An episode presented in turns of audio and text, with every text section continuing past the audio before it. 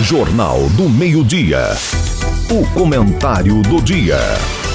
Olá, seja bem-vindo ao podcast do Jornal do Meio-Dia. Eu sou Antônio Luiz. Hoje ouviremos o comentário de José Abrão, que participa todas as segundas-feiras. Muita gente pergunta: se a reforma tributária, a reforma fiscal, a reforma administrativa são reformas tão importantes, por que é que durante 30 anos elas são discutidas e nunca são adotadas?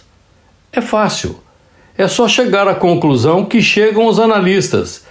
As explicações que dão a justificativa para uma reforma, principalmente a reforma fiscal, é a explicação do inexplicável. Ultimamente, 16 estados e o Distrito Federal elevaram a taxa padrão que cobram do Imposto sobre Circulação de Mercadorias e Serviços, o chamado ICMS, já para esse exercício de 2023, para os meses que faltam, e para o exercício de 2024 apontado por um levantamento do Comitê Nacional de Secretários de Fazenda dos Estados e do Distrito Federal. Ora, se são eles que cuidam de cada um dos estados e do Distrito Federal, é, ninguém poderia falar mais corretamente, adequadamente e ser confiável do que os próprios secretários. E o que é que eles alegam? Que as elevações são parte de uma compensação em reação às medidas adotadas pelo governo federal em meados de 2022 para conter o preço dos combustíveis, limitando a cobrança do ICMS sobre gasolina, diesel e também sobre energia elétrica e telefonia. Agora, a primeira pergunta aqui que não dá para deixar passar. Isso tudo é porque vamos ter uma reforma fiscal. E aí os estados estão se preparando para que a sua fatia seja melhor em relação à arrecadação total do IVA, que é o imposto único. E qual foi a justificativa apresentada pelos secretários de Fazenda dos estados? Eles dizem o seguinte: esse aumento da alíquota ocorre também de olho na reforma tributária, como uma forma de aumentar a base de cálculo da divisão de recursos entre estados na transição entre o sistema de tributos atuais e o novo. Isso se a proposta da emenda à Constituição tiver uma aprovação finalizada no Congresso. Quer dizer o seguinte: por conta do que pode vir a acontecer e que já não aconteceu nas discussões de durante 30 anos, estão fazendo o aumento do imposto. E ficam explicando mas isso, eu, como eu disse, não é explicável. Não precisa entender muito de fisco e até mesmo não precisa entender muito de matemática. Pelo seguinte: se a cobrança era de 25%, para cada 100 reais o Estado arrecadava 25. 25% de 100 é um quarto, dá 25. Se cobrasse 25 sobre 80, iria diminuir a arrecadação. O resultado ia ser 20. Por quê? Porque caiu a movimentação. E aí o governo não se preocupa se caiu a movimentação, ele quer receber o mesmo dinheiro, não importa quanto tenha sido o movimento ou mais.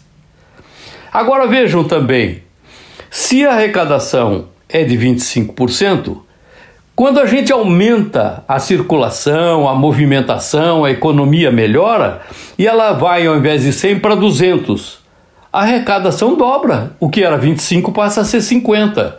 Então, o, não adianta ficar pensando assim, não importa a situação do país, o que nós precisamos é da arrecadação para manter o Estado como ele está ou então ter mais dinheiro para, na época das eleições, fazer um monte de obras, às vezes algumas inadequadas e outras ainda que ficam inacabadas, porque depois da eleição entra outro mandatário, não gosta daquele projeto, vai fazer outro projeto novo e abandona aquele com todo o dinheiro que já foi gasto.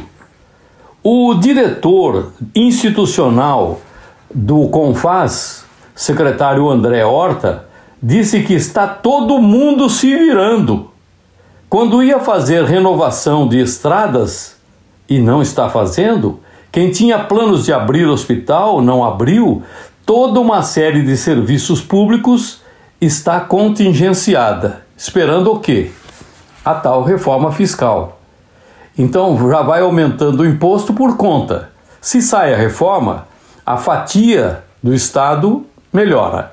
E se não sai a reforma, já aumentaram o ICMS, principalmente sobre esses itens que são considerados essenciais e sobre os quais o controle nosso é limitado. O controle da população sobre isso, você não vai ficar sem luz porque está gastando muita luz, vai apagar a luz durante o horário do jantar? Não, você vai limitar, é o que já faz.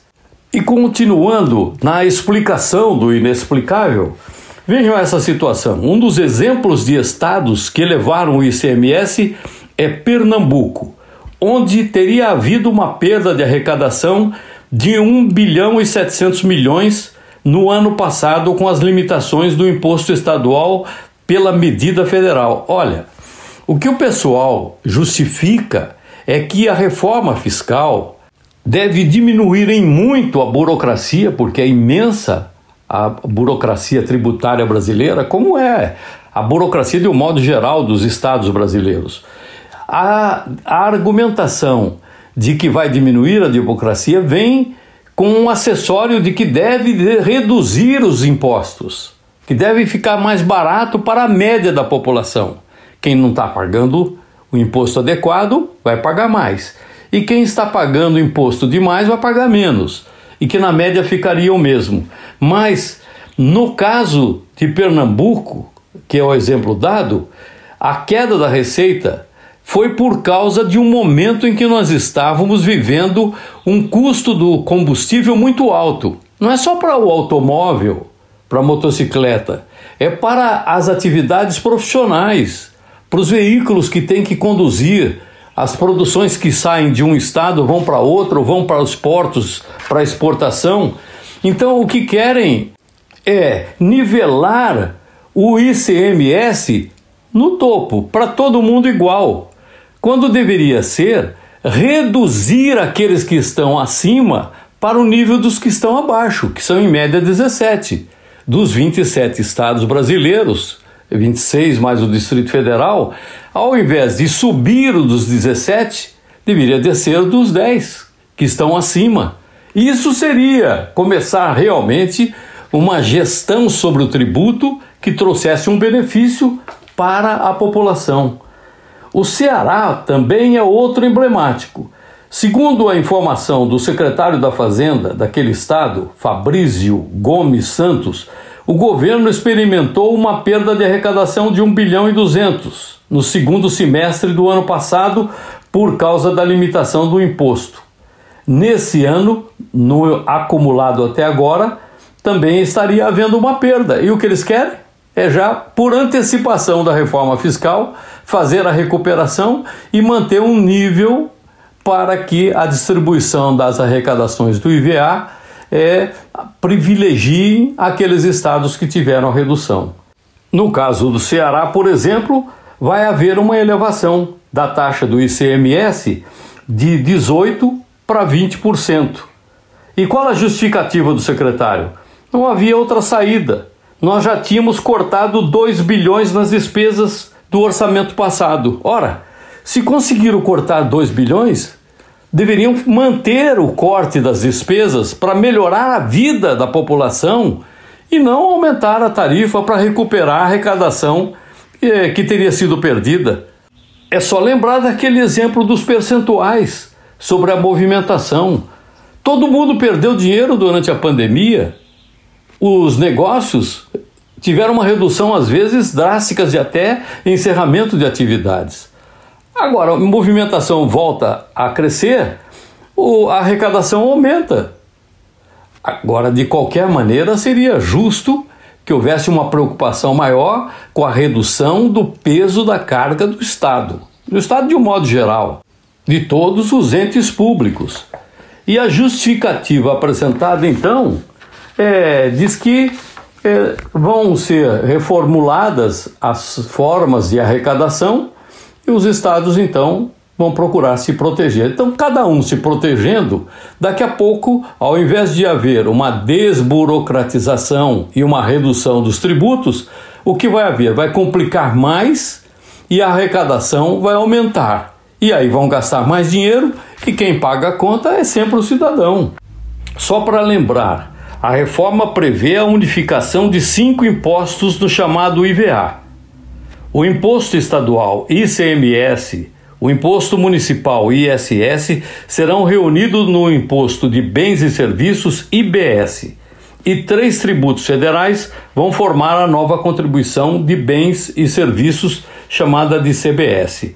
Segundo o especializado em tributação Giancarlo Chiapinotto, o movimento de elevação de percentuais de ICMS pelos estados é um exemplo de como algumas medidas que visam a determinado efeito, na teoria, acabam produzindo resultados diferentes na prática.